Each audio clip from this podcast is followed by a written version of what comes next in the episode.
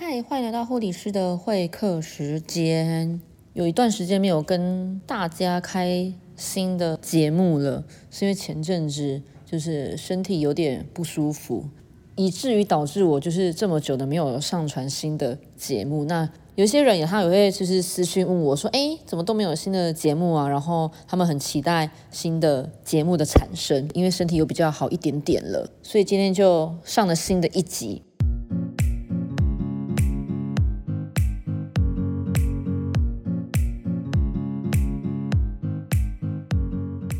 那今天要跟大家分享的是，坐月子要在月子中心还是在家坐月子呢？因为我身边真的是多了一些人，他们生了小孩。那他们生了小孩之后，有些人他是去月子中心的，有些人在月子中心待了可能一半的时间，可能是两个礼拜的时间，之后又回到家中坐月子。那有些人他是完全都在家里面坐月子，那有些人他就是都在月子中心，一个月都在月子中心的时间。所以我今天就要来跟大家分享，到底是在月子中心比较好呢，还是在家里比较好呢？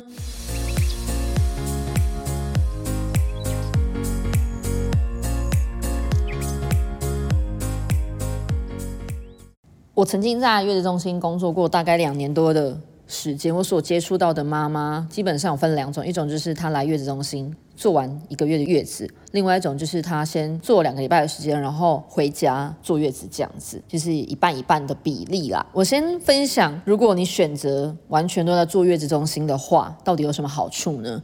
第一个好处就是你能够得到最充分的休息。为什么呢？因为当你疲累的时候，你就可以把宝宝推到婴儿室，让婴儿室的护理师来处理，比如说喝奶啊、换尿布啊，或者是有访客来啊。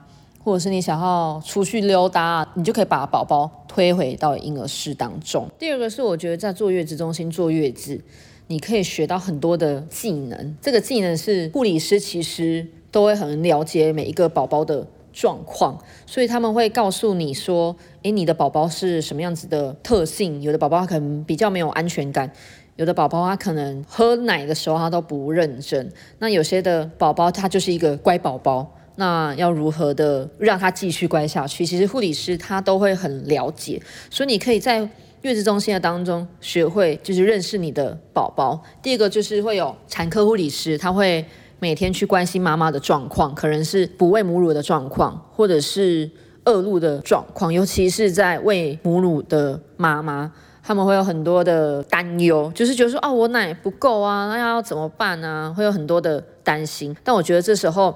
护理师的作用就非常的大，而且其实，在坐月子中心有其他的妈妈在这个当中，你也可以就是跟别的妈妈做交流。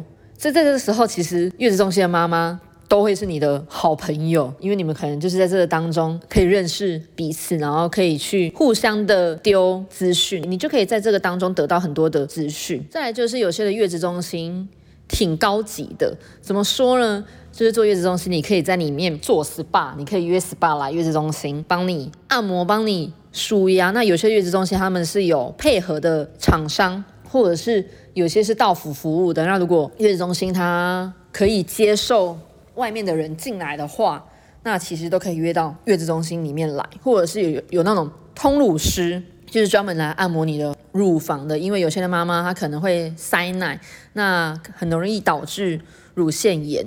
所以会有通乳师来到房间来帮妈妈通乳的。另外一个就是我觉得比较普遍的吧，就是会有美发师、洗头师来到月子中心，然后帮妈妈洗头。虽然有些年纪比较大的长辈觉得说你在坐月子的时刻不能洗头，我觉得这相当的不合理。其实因为现在的年代已经进步了，因为以前的年代可能没有吹风机。你没有办法马上洗完头之后就吹头发，那当然就会很容易受寒。可是现在的生活条件非常的优越，甚至在月子中心当中，你就有暖气可以开了，甚至在你的浴室有暖气。但当然不用说的就是有吹风机了，所以你不会受到着凉，你自己都觉得不舒服了。所以我觉得要让妈妈自己有一个舒服感是最重要的条件，所以你一定要好好的让自己。舒服。那也有一些妈妈因为价钱的关系，她没有办法住进月子中心。那我觉得这时候家人的支持是非常重要的，以及你需要花时间去增进自己的知识，因为你没有办法寻求专业的协助，你只能从家人、从朋友、从你网络上看到的一些卫教的讯息，然后来帮助你如何的带一个孩子。其实大家都说第一胎就是照书养，第二胎随便养。其实真的是第一胎如果没有专业的帮助的话，真的是照书养的。所以我觉得也不用气馁，说啊你都没有很专业的协助。那假设你真的很需要专业的协助的话，你可以发了我的 IG，然后私讯小盒子可以问我，我都可以来为大家解答。在家中有长辈的帮忙，其实也是挺幸福的啦。因为帮你坐月子的人是你妈妈或是你的婆婆，那当然他们都是过来人，他们知道要如何的坐月子。那我觉得在家中坐月子需要特别的注意，第一就是你肯出院之后，你的宝宝他的脐带还是在肚脐上面的，所以你需要消毒。你需要注意宝宝的脐带是不是干燥的状态，因为七十 percent 的酒精跟九十 percent 的酒精，它们的功能是不一样的。七十五 percent 的酒精它是消毒，九十 percent 的酒精它是干燥，所以你的顺序不能用错了。而且需要很注意的是，你需要消毒。脐带的根部不是表面，因为消毒根部，其他它才容易掉。所以如果你只有表面的话，就是表面干燥而已，但是它底部还是湿的。而且消毒根部其实会带有一些，就是很像咖啡色的那种分泌物，或者是有点血丝红红的。那妈妈他们可能都会害怕。现在就是要教育每一个妈妈，就是不需要担忧，也不需要害怕，因为。这时候你消毒干净，对你的宝宝才是好的。你比如说，哎，觉得像很大力，他们会不会痛？其实不至于。对他哭那一下，那就当他在就是肺活量的舒展，他在运动，所以不用太多的担心。所以我觉得在家坐月子需要很注意的就是脐带消毒的这个环节。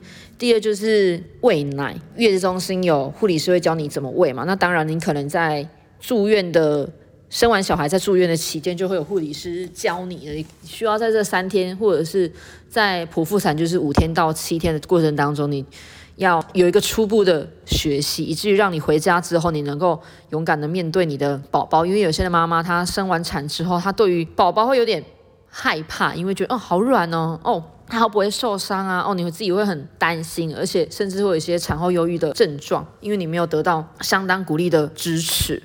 所以，再来就是在家坐月子的话，你需要注意到的是帮宝宝洗澡的这件事情。也许你是有家人帮忙的，但我觉得也需要自己去熟悉啦。以及就是在家坐月子的话，可能会有很多人给你很多的建议，但你可能自己会有一套你觉得是你喜欢的方式，在这个过程当中就会产生意见分歧。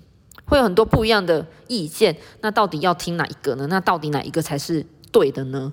其实都都是取决于你自己。那当然，可能沟通上面就需要去下功夫的，是需要花时间的。那在家中坐月子，还有另外一个是饮食的方面，可能有些妈妈她的月子餐她是订购月子餐，那有些的家庭可能是你的家人来帮你煮。月子餐的，这都没有太大的问题，只是你需要知道哪些食物是不能吃的，哪些你是可以多吃，是可以帮助到自己的，这就是自己要去做功课的。因为在月子中心，你不用担心你今天是不是吃到不对的东西，除非你有会过敏的食物，但你忘了告诉月子中心，那你吃到这个过敏的食物，那就会有点。严重了，对，所以基本上不用太多的担心啦。那我也大概分享一下，我最近碰到比较多的妈妈，她是先在月子中心做两个礼拜，然后再回家再做两个礼拜这样子的情况。我都会鼓励他们在这两个礼拜的月子中心的当中，要把你想要学的技能给先学好。比如就是宝宝他的状态，因为在这个时候一定是宝宝最重要。你要在这当中学会怎么换尿布，对，这当然是最基本的。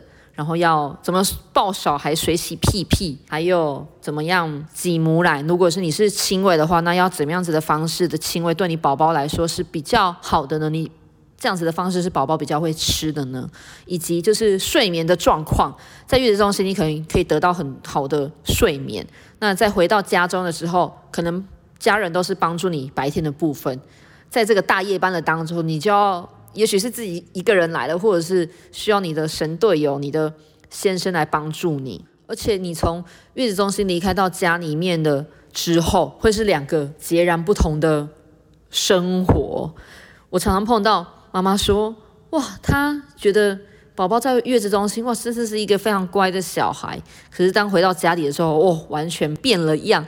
他完完全不知道要怎么样子照顾他的宝宝，然后就会很气馁。其实宝宝换了一个环境，他们我自己觉得他们多少都会感受得到啦。所以在这个过程当中，跟宝宝沟通是非常重要的，因为宝宝其实他都。”听得到，尤其不管是他在肚子里面到他出生了之后，你可能觉得说，哎，他不到一个月，他可能对于这个世界、这个环境的感受不是那么的有感受，但其实他们真的都知道。所以不管你是完全的在月子中心坐月子，或者是你在家坐月子，或者是你先到月子中心坐月子了之后再到家里面坐月子，都没有太大的问题。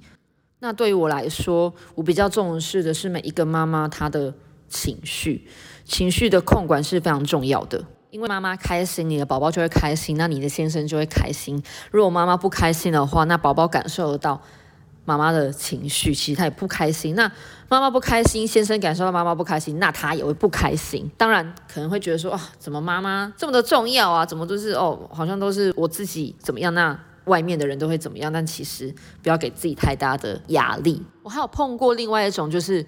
他先在家里面坐月子，然后他觉得他实在没有办法，他在家里面坐月子，他觉得非常的崩溃，因为他真的都不会跟家人的沟通也有状况，所以他在家里面坐月子，可能也许是一个礼拜的时间，我有点忘记确切时间是多久了，然后他就临时签了约，然后进月子中心，他觉得哇。仿佛到了天堂，他觉得得到非常好的休息，得到非常多的帮助，那他自己也学习到非常多，他就很开心。对，所以在生产之前，你都要做好功课，是你想要得到什么样子的品质，到底你想要什么？那今天的分享就到这边结束了。如果你有相关，不管是坐月子的问题，或者是照顾宝宝上面的问题的话，都可以在 IG 来私讯我哦。如果你是在 Apple Podcast 听到我的节目的话，欢迎在我的频道有五颗星帮我打上五颗星，并且写上的评论，我都会看得到哦。那如果你有其他的问题，你觉得你想要我用一集 Podcast 跟你们分享的话，都欢迎到我的 IG 私讯我的小盒子来告诉我。谢谢大家，拜拜。